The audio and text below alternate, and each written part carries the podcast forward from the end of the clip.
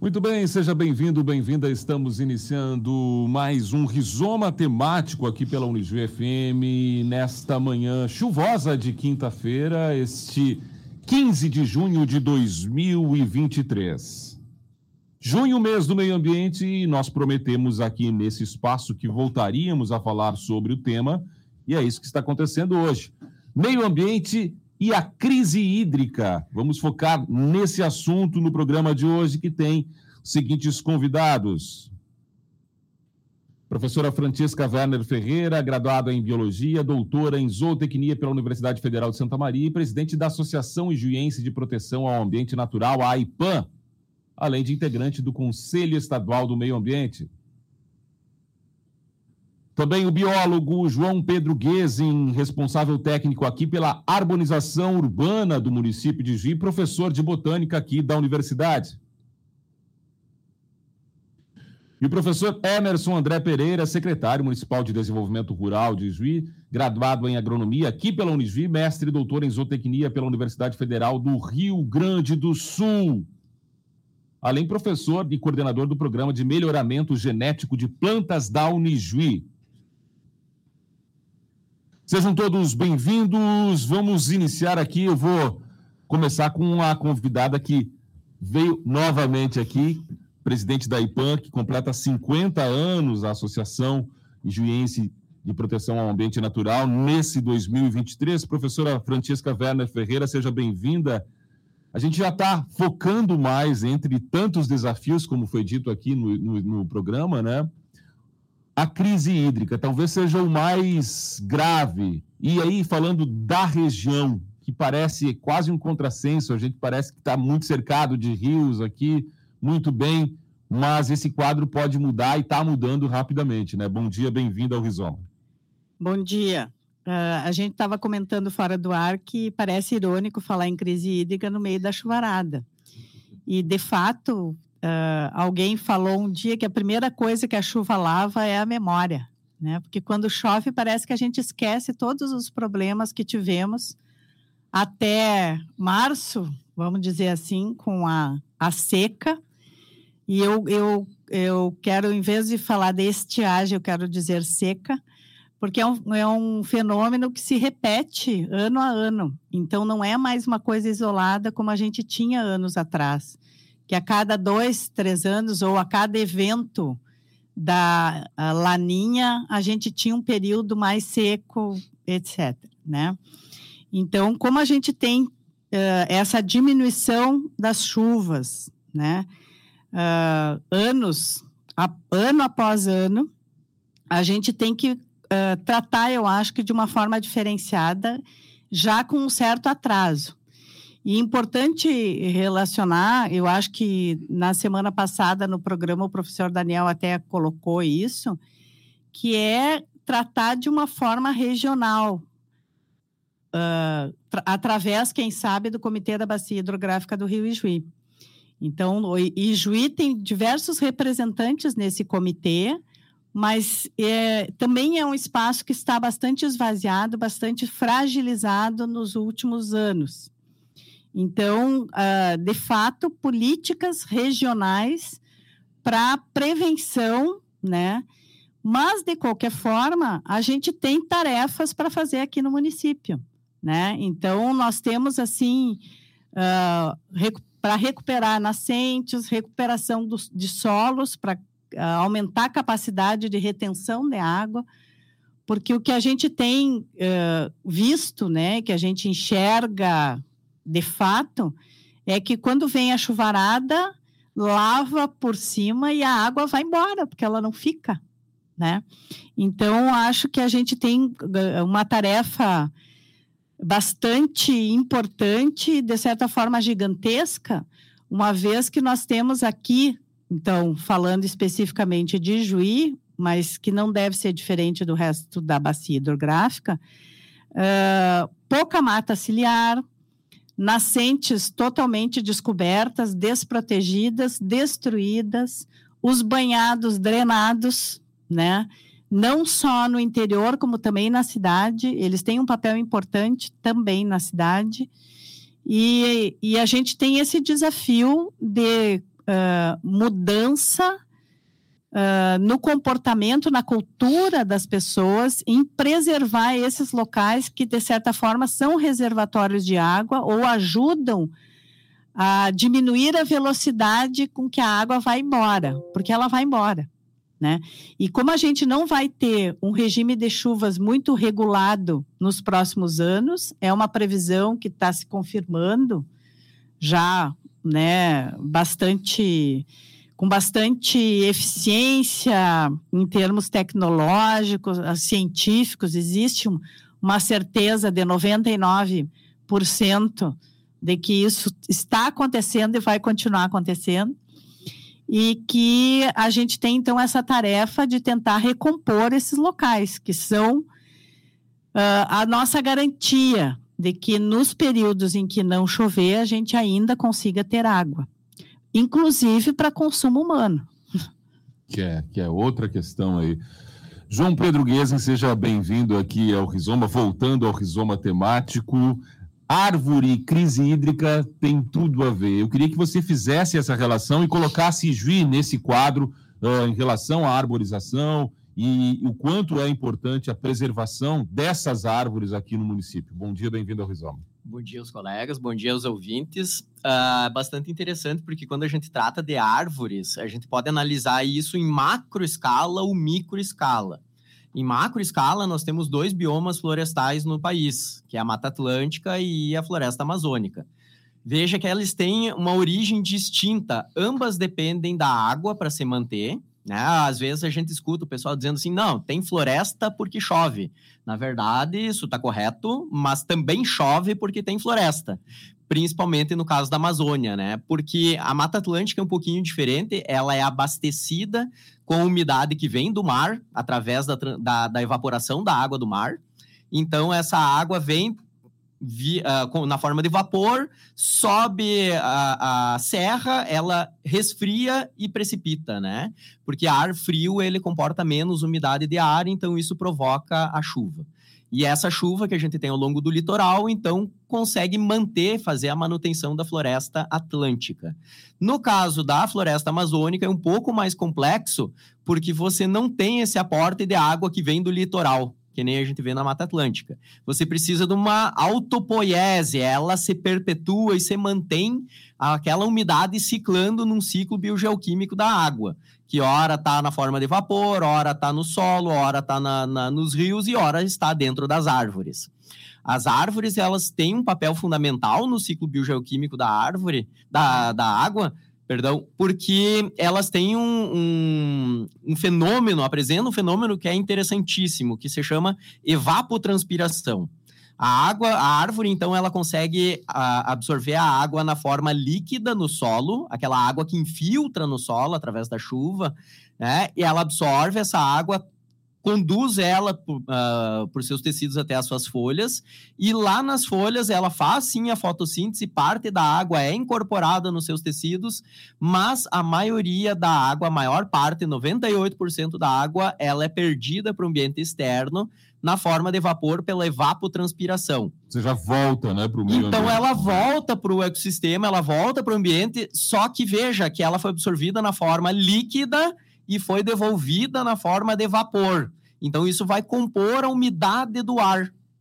Né? O que vai servir para a manutenção da própria floresta, para abastecer toda a hidrografia da bacia amazônica, que é a maior bacia do mundo, mas também vai ter parte dessa umidade através dos, dos rios aéreos, né, das correntes de, de, de ar que vão trazer essa umidade aqui para o sul e vão abastecer o nosso próprio clima aqui na nossa região.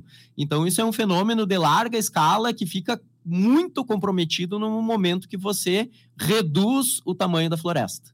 Então, sim, nós somos dependentes da floresta amazônica, ainda que ela esteja lá do outro lado do país. Né? Uh, quando a gente fala de microescala, a gente uh, tem também esses fatores que se somam a outros serviços ambientais proporcionados pelas árvores. Sombreamento, então a umidificação do ar, a retenção de poluentes, porque o material particulado do ar, a fumaça, o pó, a fuligem, ele gruda nas folhas das árvores por uma afinidade química. A folha da árvore tem uma camada serosa, que é a cutícula, que é esse material ele gruda na folha da árvore, então elas estão purificando o ar, como se fosse um filtro de ar que nós temos no meio urbano. O pessoal às vezes reclama quando as árvores começam a perder folhas, como isso né, causa um transtorno. Mas veja que elas perdem as folhas num ciclo natural e repõem logo adiante na primavera. E elas estão trocando o filtro de ar da cidade. São serviços ambientais que a gente não paga por eles. É, olha, é de graça, eu ia dizer. E, é de, e elas fazem isso de graça para nós, né? E aí, você compara com a questão da redução da temperatura, sombreamento, quanto que se economiza em climatização né, no meio urbano. A gente sabe das ilhas de calor, que locais em que você não tem cobertura verde, tem um excesso de concreto, de asfalto, de uh, superfícies sólidas refletoras, o calor ele fica aprisionado dentro do ambiente urbano, elevando a temperatura. No momento que você tem áreas verdes, tem árvores, tem passeios públicos, canteiros centrais, praças, parques, é, além de você reduzir a temperatura, ter o sombreamento, ter todas essas qualidades, é, você uh, consegue dissipar esse calor e, uh, fazendo o link com a tua explanação, Keka, a gente aumenta a área permeável. Sim. Em que a água ela acaba infiltrando no solo e deixa de correr superficialmente, trazendo consequências para o urbanismo da cidade. Então, existe uma ideia bastante ultrapassada de urbanismo, que é, é aquela ideia de você asfaltar tudo, concretar tudo e distanciar o ser humano do ambiente natural, distanciar do verde. É, essa ideia já caiu por terra décadas atrás. Hoje a gente vê que os grandes centros urbanos eles estão aumentando áreas verdes, trazendo mais áreas permeáveis, diminuindo largura de vias aumentando passeios, porque aí assim, ó, você aumenta o passeio público, você tem uma área vegetada, tem árvores, as pessoas se sentem mais uh, impelidas a caminhar, principalmente quando você tem vias longas arborizadas. O pessoal começa a andar, a gente vê aqui em Juí, tem exemplos disso. E isso significa, na verdade, economia também para o município em vários, várias questões, né, João? Sim, porque olha só, quando as pessoas começam a andar mais, porque o ambiente é a, a, propício. propício para isso, é, elas deixam de usar o veículo, elas começam a, a, fazer mais atividade física, ter melhor sistema cardiovascular, reduz doenças respiratórias, porque o ar está mais puro, você tem árvores, reduz a pressão sobre os sistemas de saúde, então você traz um ciclo virtuoso de efeitos benéficos para a saúde da população, para a economia e para a qualidade de vida. Então, é. acho que essa é, é, o grande pulo do gato, né? Que a gente tem que trazer a natureza para próximo de nós, para o nosso convívio, para o nosso ambiente, para o nosso dia a dia, porque isso só traz benefícios. Professor Emerson, trazer o meio ambiente, tudo isso que os demais convidados do Rizoma disseram aqui, para perto da gente. E aí eu vou dizer, para perto do produtor rural, o nosso agro, que é fundamental, a gente não tem como conseguir a sobrevivência também sem esse setor. Já há uma consciência dessa importância? Está mudando, na sua opinião? Ou como mudar essa cultura e trazendo o Ijuí para essa região aí, apesar de toda essa dependência climática que a gente tem quando se fala de meio ambiente? Bom dia, bem-vindo ao Rizoma. Bom dia. É, sim, está mudando, né? É, com certeza todas as mudanças elas não são da noite para o dia e ainda mais quando é um ponto importante, né? A questão do meio ambiente e água. As mudanças são gradativas. A gente precisa entender todos, né? Que, que o produtor ele talvez às vezes não tenha um acesso tão direto às informações, ao conhecimento como ah, alguns outros setores, mas ele está lá sempre, né? Trabalhando da melhor forma possível, produzindo alimentos também. E nesse sentido da, da seca, né? Pensando na seca, cada vez mais está claro e nós temos que divulgar mais isso, né? E Toda... ele sente na pele, né? O isso. produtor sente na pele. Todo isso, exatamente, né? Mas também, como a professora Kika comentou, né? Às vezes todos nós esquecemos, né? Quando chove, né? Então nós temos que focar, né? Bater na tecla em relação a, a quando tem estiagem, o produtor tem, é o primeiro que sofre, né? É o primeiro que tem as perdas econômicas porque não tem produto produzido, né, para comercializar. E depois tem um efeito de cadeia, né? Menos alimento para todos nós, menos imposto para os municípios. Então, há um efeito muito grande e aí nós não podemos esquecer. Né? Eu falo sempre em sala de aula e também pela secretaria, né? Nós temos que prepararmos para a próxima seca. Vai ser amanhã ou depois, né? Então não adianta nós pensar, ah, agora passou, vai chover, né? Tem uma previsão muito forte para agosto, setembro, outubro de chuva, né? Mas na sequência vai ter a próxima estiagem, nós todos nós temos que estar preparados, né?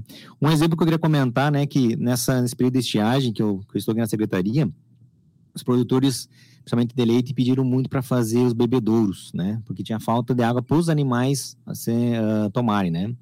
Então nós ia lá com a, com a retro, lá com a equipe, fazia o bebedouro, mas duas, três semanas depois, com esse bebedouro, as vacas mesmo passando por cima dele, desse bebedouro, não, não resolvia nada. E os produtores falavam, ó, oh, não adianta isso né? E agora estão com os outros projetos para melhorar essa, essa questão de, de água. Né? Então, o produtor, boa parte dele tem essa consciência dessa necessidade de mudança, porque é o primeiro que se na pele e nós temos que sempre bater nessa tecla. Né? É um efeito cadeia. Começa lá e termina na sociedade, de modo geral.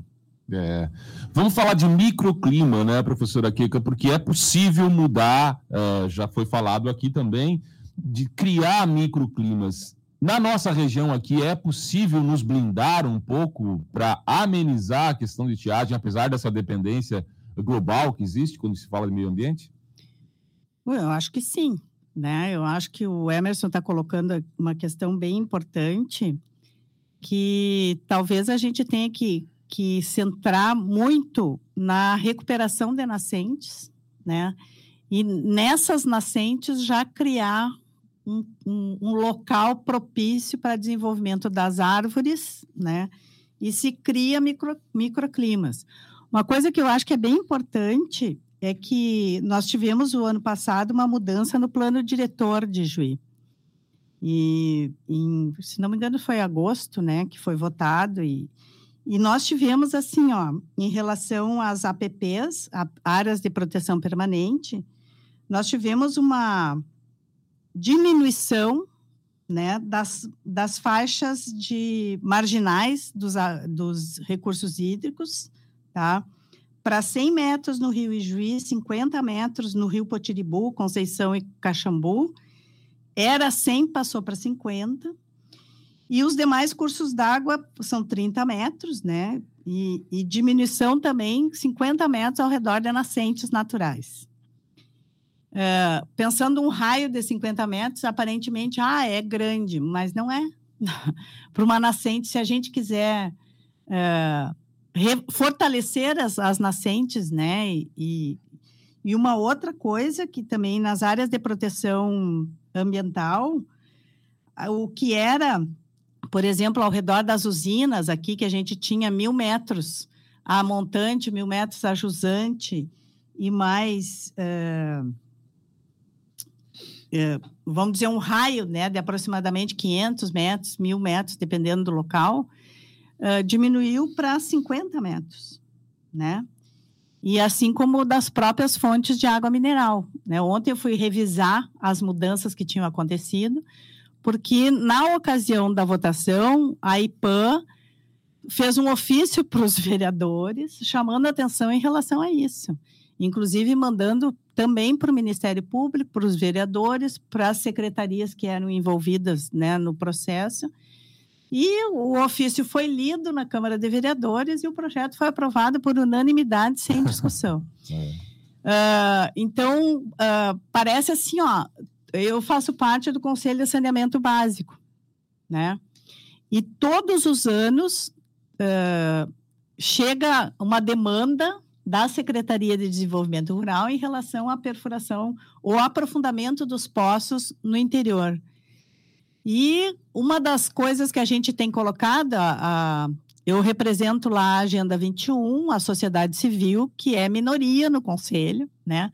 Mas a gente sempre tem colocado que é necessário que haja uma contrapartida no sentido de que o, a, a comunidade que vai receber um poço ela tem a obrigação de restabelecer as suas nascentes, de, de cuidar das que existem, recuperar. Uma contrapartida. Uma contrapartida mínima, que seria isso, né? Importante. Porque todos os anos, sem faltar, é pedido dinheiro, recurso do Fundo de Gestão Compartilhada, eventualmente alguma coisa do Fundo Municipal do Meio Ambiente, para essa recuperação, assim como para plantio, por exemplo. O, o plano de arborização urbana recebe anualmente, faz um orçamento para compra de mudas que o município fornece né, para quem queira plantar na frente da sua casa. E, e desse modo, o, existem esses recursos que podem ser usados para fazer isso. Então, qualquer obra, qualquer uh, recurso que a gente tenha para melhorar essa situação é sempre bem-vindo e existem os recursos, né? Uh, só que o que a gente vê é que não existe por parte dos gestores, e aí não é deste governo e nem des, desse legislativo, né? Mas de um modo geral, é que eles não têm, o horizonte deles é muito curto. Então é mais importante asfaltar uma quadra de rua do que fazer um projeto de drenagem, que é um programa de drenagem, porque às vezes, assim, com essa chuva, ah, vai alagar numa, num, num bairro, numa determinada rua, e Juí tem muitos pontos de alagamento, a gente não vê no noticiário, mas existe. Não é que nem São Paulo, assim, que alaga tudo, mas aqui a gente também tem. Mas existe todo um programa de drenagem que deve ser seguido. Os técnicos eles uh, têm capacidade técnica para fazer esse planejamento, mas quem executa não são os técnicos, né, que fizeram esse programa. Então, acho que a gente precisa respeitar um pouquinho mais desse conhecimento também e possibilitar. E as secretarias, o que é importante é que as secretarias se conversem, porque por vezes uh, tem uma, por exemplo, no conselho do plano diretor, não tem nenhuma representação da Secretaria do Meio Ambiente. Né? Eu também estou lá representando a sociedade civil, né? mas não tem a Secretaria do Meio Ambiente. Então, as mudanças que ocorrem no plano diretor não passam pela Secretaria do Meio Ambiente. Aí dá um problema, o Ministério Público chama, mas né, não, não existe e, e, pouca participação da população nesse sentido. Por vezes, chega nos conselhos alguma demanda da população em relação, por exemplo, à água, à drenagem, mas as pessoas não têm noção do que, que é né, a, a gestão de todos esses problemas. Então é importante que as pessoas também tenham essa noção, né, da dificuldade que é. E não são poucos não os problemas. Não são poucos. João Pedro Guesen, me diga se Ijuí, em termos de arborização, é uma boa cidade, tá? Em que, em que situação e como a gente pode melhorar ainda mais, mesmo que esteja bem, melhorar para, como eu disse, amenizar pelo menos efeitos climáticos que já estão bem visíveis e aqui a gente já sente também.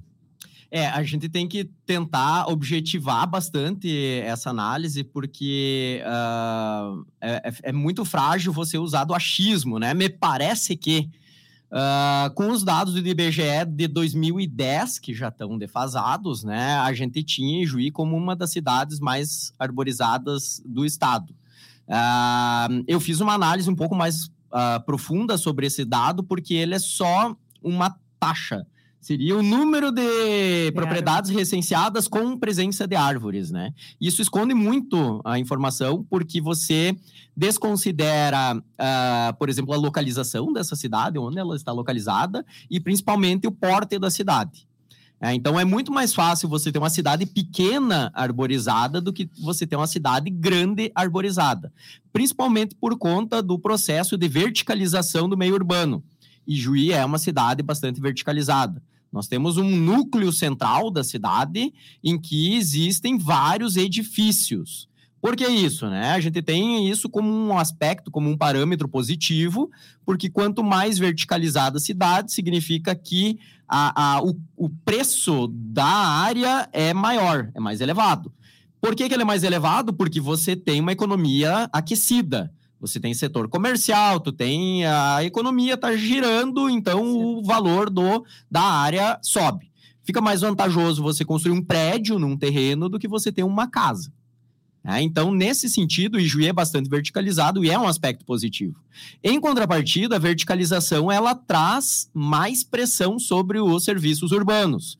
Por exemplo, com mais pessoas vivendo em um mesmo terreno superficial, porque você está empilhando as pessoas, é, você vai precisar ter mais vagas de estacionamento, você vai precisar ter asfalto, você vai ter sinalização de trânsito, faixa de segurança, parada de ônibus, lixeira, esgoto saindo, água entrando, energia elétrica e todos esses instrumentos urbanos, eles competem pelo espaço também.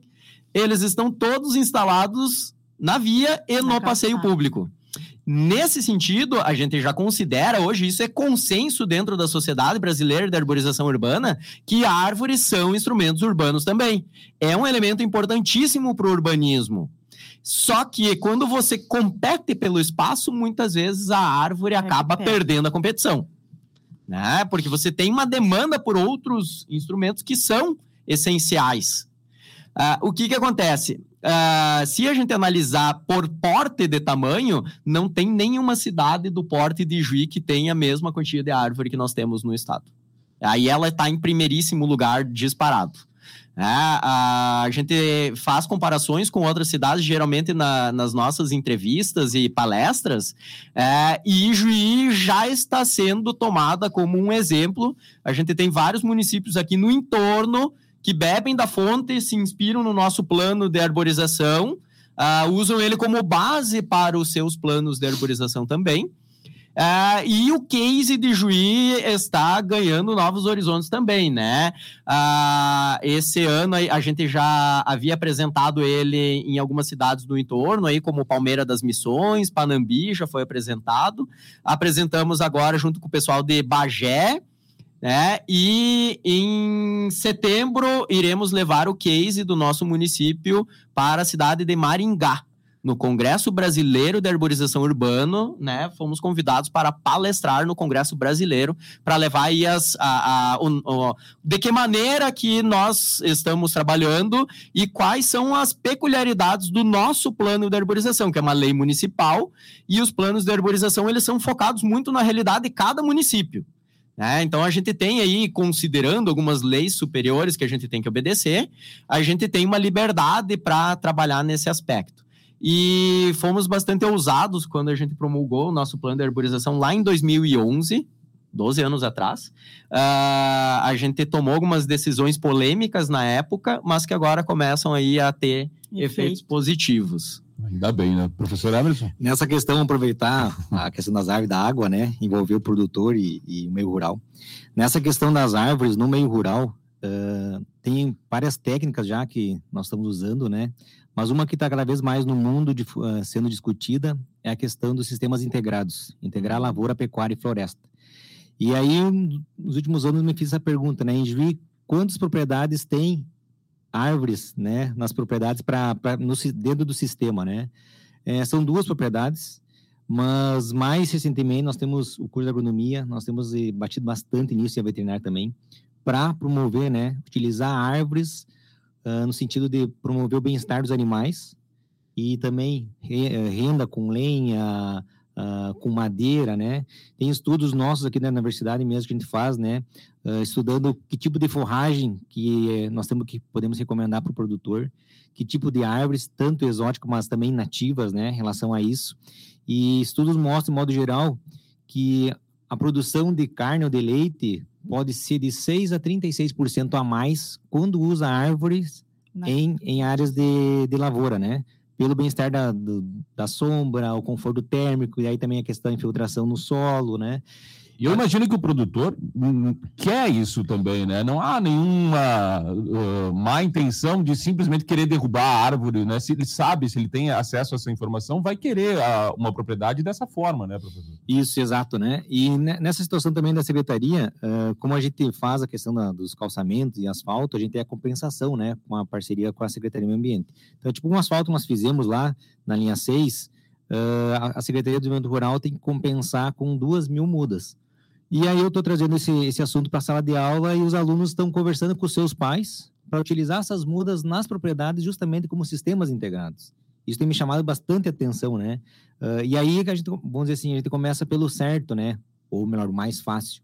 É o jovem, né? O jovem protagonista disso, né? Conversando com o pai, minando o pai, para justamente né, fazer essa associação. Na questão da água, uh, em parceria também com a Secretaria do Meio Ambiente e da Educação, nós estamos organizando um programa de fonte drenada. Nessa discussão, que é para ser esse mês ainda, a gente vai fazer uma ampliar essa discussão com a IPAN, com a Ciriluz, com a própria NIJUI, para executar essas fontes drenadas no sentido de preservar essas nascentes. E tem até um, um, um caso interessante, né? Nós estamos mapeando aonde nós podemos fazer essas fontes drenadas, para todos nós fazermos, né? E nós queremos também fazer a fonte drenada relacionada à questão de, de uso de pulverizadores. Há uma fiscalização, há uma necessidade muito maior para isso acontecer, né? Mas a gente percebe, assim, nós precisamos fazer. O primeiro, pelo menos, tem que fazer, porque nesses três anos de estiagem, uh, os produtores começaram a usar muito a água das redes e as vertentes ali, né? Ou as vertentes secando. Nós temos que fazer esse esforço, né? De drenar elas, de organizar elas nem que tenha um custo maior, né? A questão do prefeito Andrei e do Barrichello já, já autorizar, nós temos um recurso para isso, para efetivamente fazer essa preservação. Aí, em contrapartida, né? Porque eu penso assim, tudo na verdade tem que não, não tem que só ir para um lado, né? Tem que ter uma contrapartida. E a gente é professor, a gente sabe, né? O aluno, nós não podemos dar nota para o aluno. O aluno tem que ir atrás. E o produtor, né? Nesse caso, nós temos recurso com tijolo, cimento, pedra-brita, draga, tudo nós, uh, reto no caso, né? Tudo nós vamos fazer essa ponderanada. Só que o produtor, o que ele precisa fazer é ele cercar e cuidar desse cercamento, dessa ponderanada. É só isso que a gente está pedindo para o produtor, né? Os palanques e a cerca, e, a, e os arames. O resto, as mudas, com a Ceriluz, com o próprio ERDER, com a prefeitura, com a secretaria que tem que fazer. Está tudo dado. Está tudo dado. Então ele, ele tem que manter esse cercamento, né? E a gente percebe de outros exemplos, né? Tipo, Juí, como o professor João Pedro falou, né? Juí exemplo é a parte de, de arborização, mas na parte de drenagem tem outros municípios, né? Principalmente Santa Catarina, de, de exemplos, e nós temos que copiar as coisas boas para nós fazer aqui na região. Pois é. Tem, tem outro assunto aqui que, quando se fala de crise hídrica, não dá para deixar de falar, que é a contaminação do solo, aquífero, lençol freático. Uh, de novo, eu vou puxar aqui para a nossa região. Uhum. Uh, como estamos, professora Francesca, nesse sentido? E se há, pelo menos, eu sempre digo, uma evolução no pensamento de tentar evitar essa contaminação, apesar do desenvolvimento né, que acontece cada vez mais rápido? Então, é, existem alguns dados mostrando assim, eu vou falar um pouquinho, a questão do abastecimento urbano, né? Nós retiramos a nossa água para beber, a Corsã retira do rio Potiribu, né? E é, em termos de contaminação microbiológica, é, parece que o Potiribu é melhor do que o Conceição. Se a gente olhar os dois rios, parece que o Conceição é mais limpo, que é uhum. pedra e o rio Potiribu mais barrento e tal.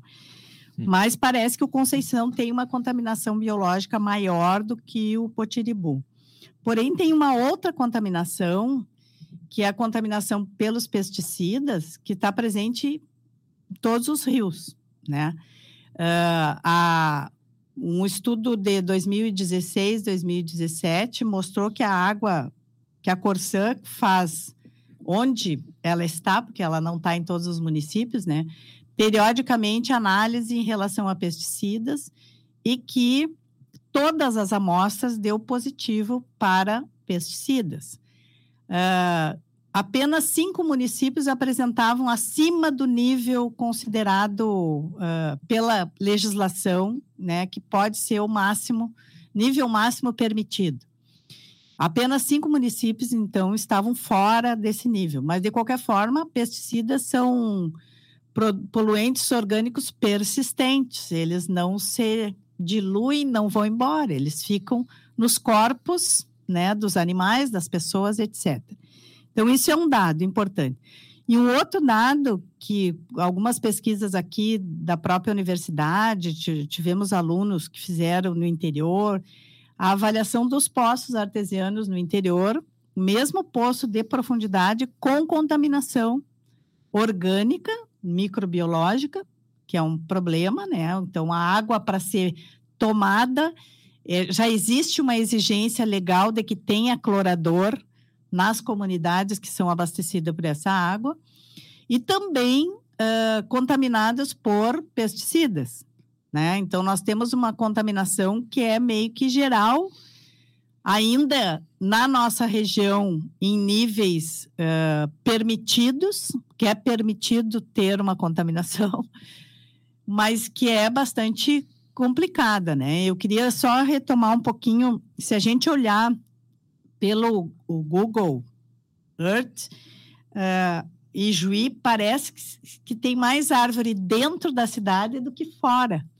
Olhando a bacia do Arroio Espinho, né, que é vizinho aqui da universidade, quando eu fiz o projeto da, da trilha Vó Preta, né, que a gente fez então uma imagem mostrando que dentro da cidade o Arroio Espinho tem muito mais árvores e nascentes do que o lado de fora, porque ele é um arroio que drena diretamente para o Rio Ijuí, passa pelo Itaí, ele passa pelo interior também, saindo da cidade, passa pelo interior, e que praticamente, então, na parte rural, ele não tem mata ciliar, banhado, coisas. Então, que também banhados, por exemplo, são filtros de água, né? Mesmo dentro das cidades, a gente tem a chuvarada leva sujeira para dentro do banhado e o banhado filtra e libera essa água mais purificada. Né? Obviamente não dá para beber, mas é uma água que pode ser utilizada para outros fins também. E uh, a questão da contaminação, uh, à medida em que a gente vai tendo uma crise hídrica maior, o não tratamento dos efluentes. Agora estamos num processo de construção aí do nosso sistema né, de, de esgotamento sanitário. É né? um processo que dá muita dor de cabeça para todos, né, para os gestores e para a população de modo geral, mas absolutamente necessário, porque o tratamento da água tem um custo, né? E, e, atualmente a gente paga, quando a gente paga a conta de água, a gente paga pela coleta da água tratamento e distribuição. Nós não pagamos pela água. Então, em épocas de estiagem, por exemplo, que chove pouco, a contaminação fica mais concentrada, é preciso tratar mais, né, usar mais insumos para esse tratamento, o custo é maior. E a gente ainda não está pagando pela água em si em algum momento isso vai, ter, vai ser cobrado. Né? O, o, o Programa Nacional, a lei né, dos recursos hídricos, prevê que em algum momento os usuários da água terão que pagar pela água. Né? Além do tratamento, distribuição, teremos que pagar pela água que consumimos dos recursos hídricos que temos. Então, se ela se tornar escasso, ela, a água é o petróleo do mundo, né, gente? Ah, já existem guerras desde os tempos bíblicos uh, pela água, né? O Oriente Médio é uma. agora está mais revestido pelo petróleo, mas o problema lá é a água mesmo, né? Então, nós tivemos aí Israel utilizando a água do Rio Jordão e os outros países que dependem do Rio Jordão não tem mais água, ele já não chega né, no Mar Morto que está cada vez mais morta, né? Então, porque o rio não consegue dar utilização através, por exemplo, da irrigação, que é um processo que utiliza muita água. A bacia do Rio Ijuí, segundo dados do diagnóstico que foi feito e que não deve ter mudado muito, nós temos em torno de 75% da utilização de água na agropecuária.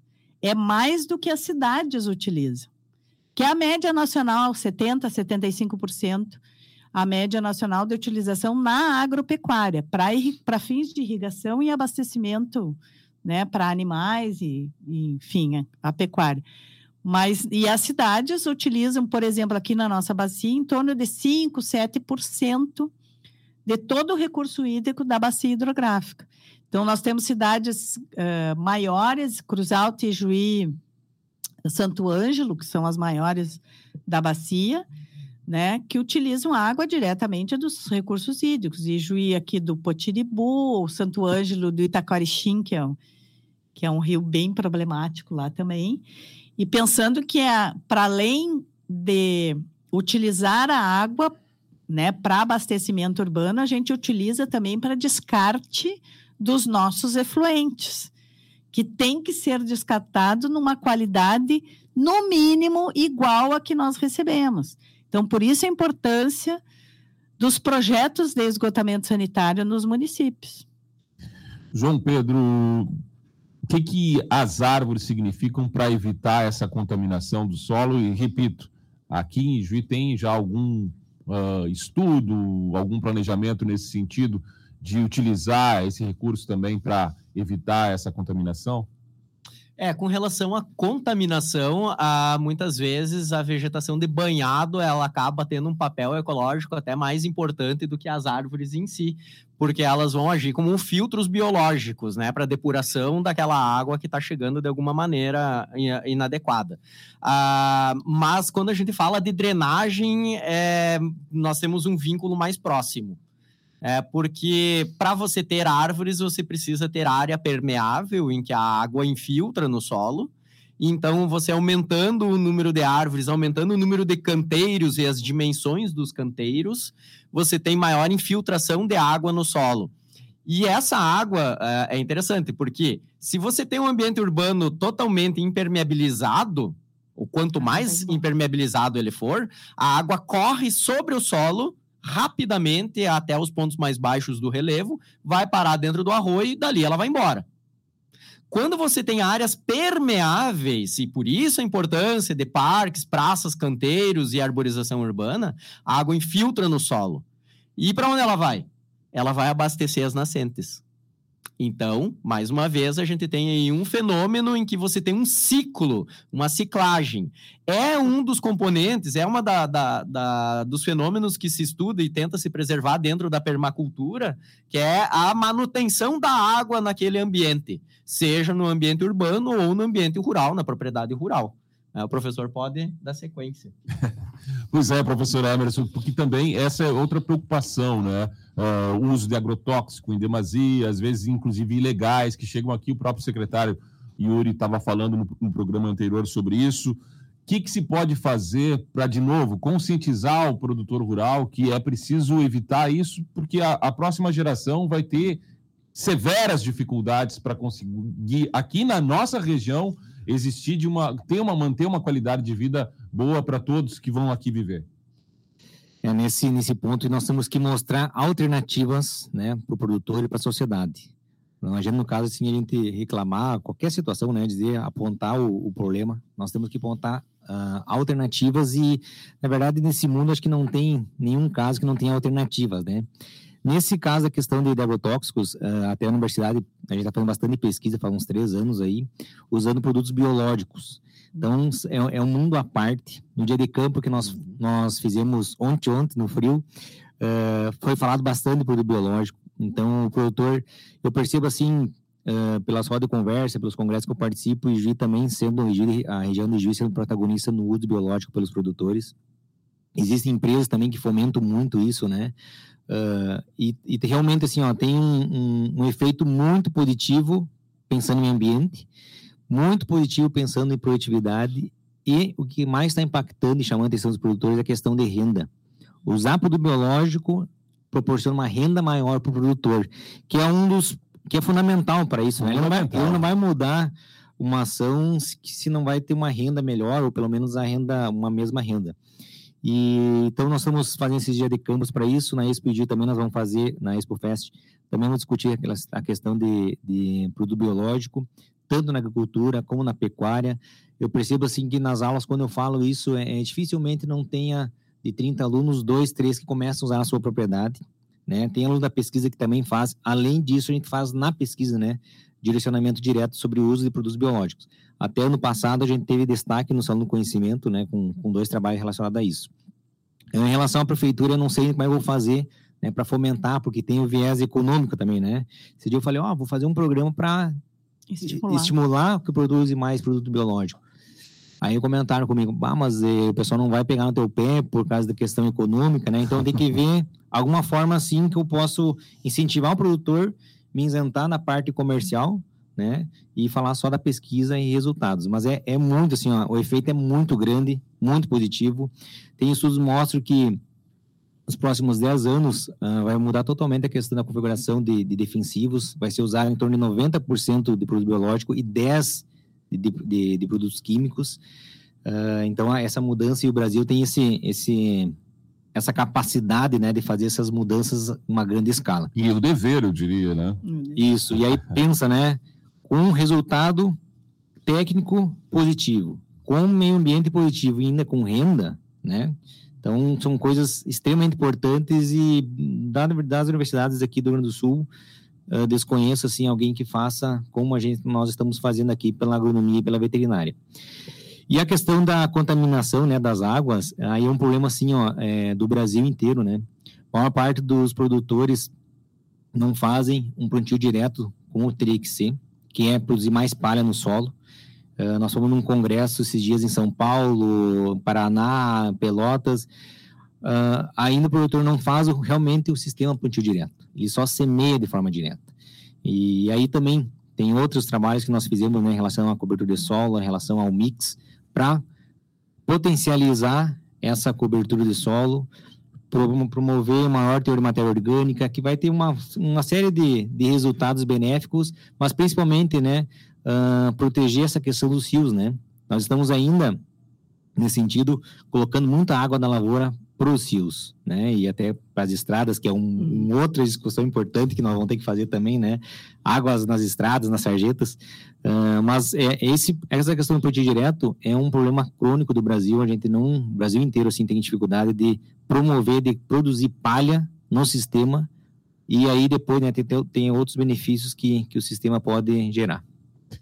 Muito bem, a gente está chegando ao final aqui do programa e eu vou aproveitar esse espaço para que vocês façam considerações e projeções para os próximos 10 anos, como disse o professor Emerson, quando se fala em crise hídrica. Essa crise, apesar de tudo isso, dessa mudança, professora Francesca, deve se acentuar? Então, acho que o nosso maior desafio é enfrentar o negacionismo para tudo. e, e levar em consideração aquilo que a ciência está mostrando. Né? Então, nós já temos uma tecnologia para enfrentamento de algumas questões, ainda talvez tecnologias que sejam mais caras, né, mais complicadas de serem implementadas, porém nós temos outras como, por exemplo, recuperação de nascentes, de matas ciliares, que não são tão caras. E é uma tecnologia velha, não é uma coisa nova, né? Não é... Nós temos aí a... a... Ontem até eu vi uma, uma palestra da questão das pessoas, é meio ambiente ou é ambiente? Nós estamos no meio desse ambiente. Então, acho que a gente pode falar meio ambiente, que é uma forma tradicional aqui no Brasil, embora seja redundância, mas nós nos colocando neste ambiente, né, no meio deste ambiente e percebermos o nosso papel, né, dentro desse ambiente. Então, acho que nós temos assim coisas que são básicas, simples, né? Não é nada da NASA, né? Coisa que os índios aqui já sabiam fazer antes que nós, que os antigos agricultores sabiam fazer também, né? Nossos avós uh, e, e davam a importância, né? Para isso e que a gente tenha que pensar também que talvez a gente tenha que gerar renda, mas diminuir lucros de alguns, porque uh, terça, segunda, no final de semana, eu acho que foi, teve uma apreensão de agrotóxico aqui pela Polícia Rodoviária Federal, né? Uh, e ilegal, né? Aqui no Brasil, contrabando, que ia ser utilizado aqui na região, segundo a pessoa que foi presa, né? Com toneladas de paraquat, que é um. Então, ao mesmo tempo que a gente tem o estímulo e a curiosidade, num primeiro momento, em relação aos produtos biológicos, a gente ainda tem esses contraventores criminosos que fazem esse processo todo. Então, acho que a primeira coisa em relação à crise hídrica é combater o negacionismo, uh, aceitar que ela existe e que a gente precisa tomar uma providência. Otimismo ou pessimismo, professor João Pedro, nesse sentido? Crise Complexo, né? hídrica. Né? Uh, eu diria que nós estamos entrando numa era de consequências.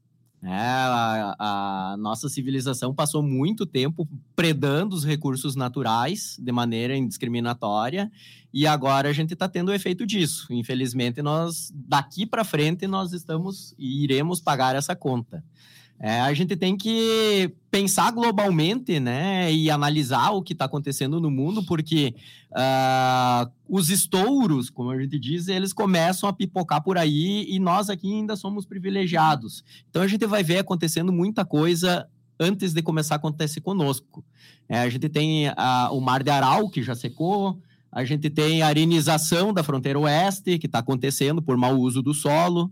Uh, o, a Índia, que é um dos maiores países do é mundo, o é o maior, o maior, em termos de população, né? Maior população do mundo, e a água deles é praticamente toda vem do, do, degelo. do, degelo, de água de degelo, então aquecimento global, tu perde o gelo, perde a água.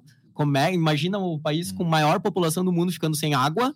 É uma, então a gente vê no Oriente Médio o pessoal, Irã, a, a Israel, perdão, usando água fóssil, né, escavando poços e usando água fóssil na agricultura, Uh, a gente vai perceber que vai começar a ter consequências né, nesses outros países.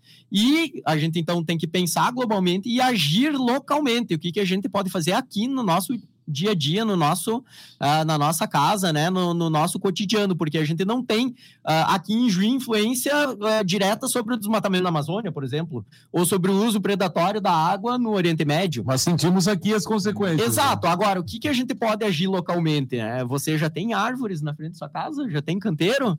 Né? Então, por isso que a Secretaria de Meio Ambiente disponibiliza gratuitamente mudas para uso nos passeios públicos.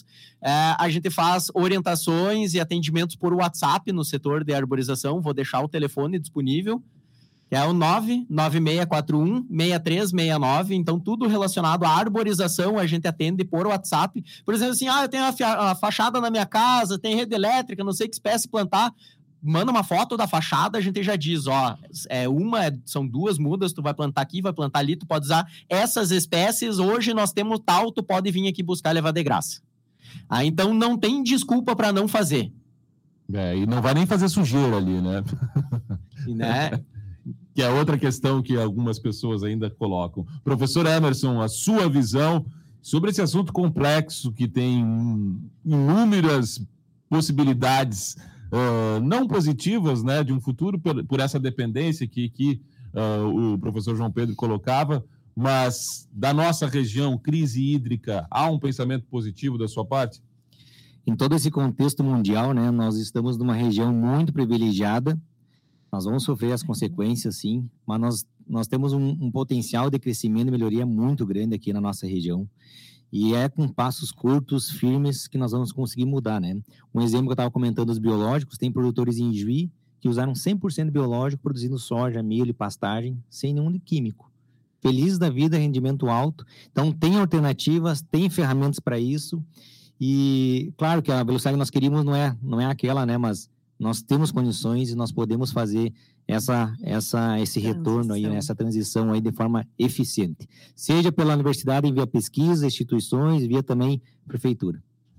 Muito bem, assim a gente finaliza o Rizoma de hoje, que teve aqui como convidados a professora, os professores Francesca Werner Ferreira, João Pedro Guesen e Emerson André Pereira, que também é secretário aqui municipal de desenvolvimento rural de Juí. Muito obrigado a todos. A gente fica por aqui no Rizoma dessa semana, ainda tratando sobre meio ambiente. E no próximo na próxima semana a gente vai fazer um Rizoma especial. Aliás, é uma sequência de programas especiais que a gente vai fazer, já tratando do aniversário da rádio e o grande show que vem por aí, o tributo a Cazuza. Rizoma Matemático fica por aqui até o próximo programa. Que divulgar o evento de segunda.